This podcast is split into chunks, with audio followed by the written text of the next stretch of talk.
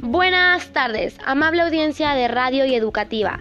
Sean bienvenidas y bienvenidos a una nueva emisión de la Qué Buena, FM 116. Hoy estaremos hablando sobre un tema muy mencionado.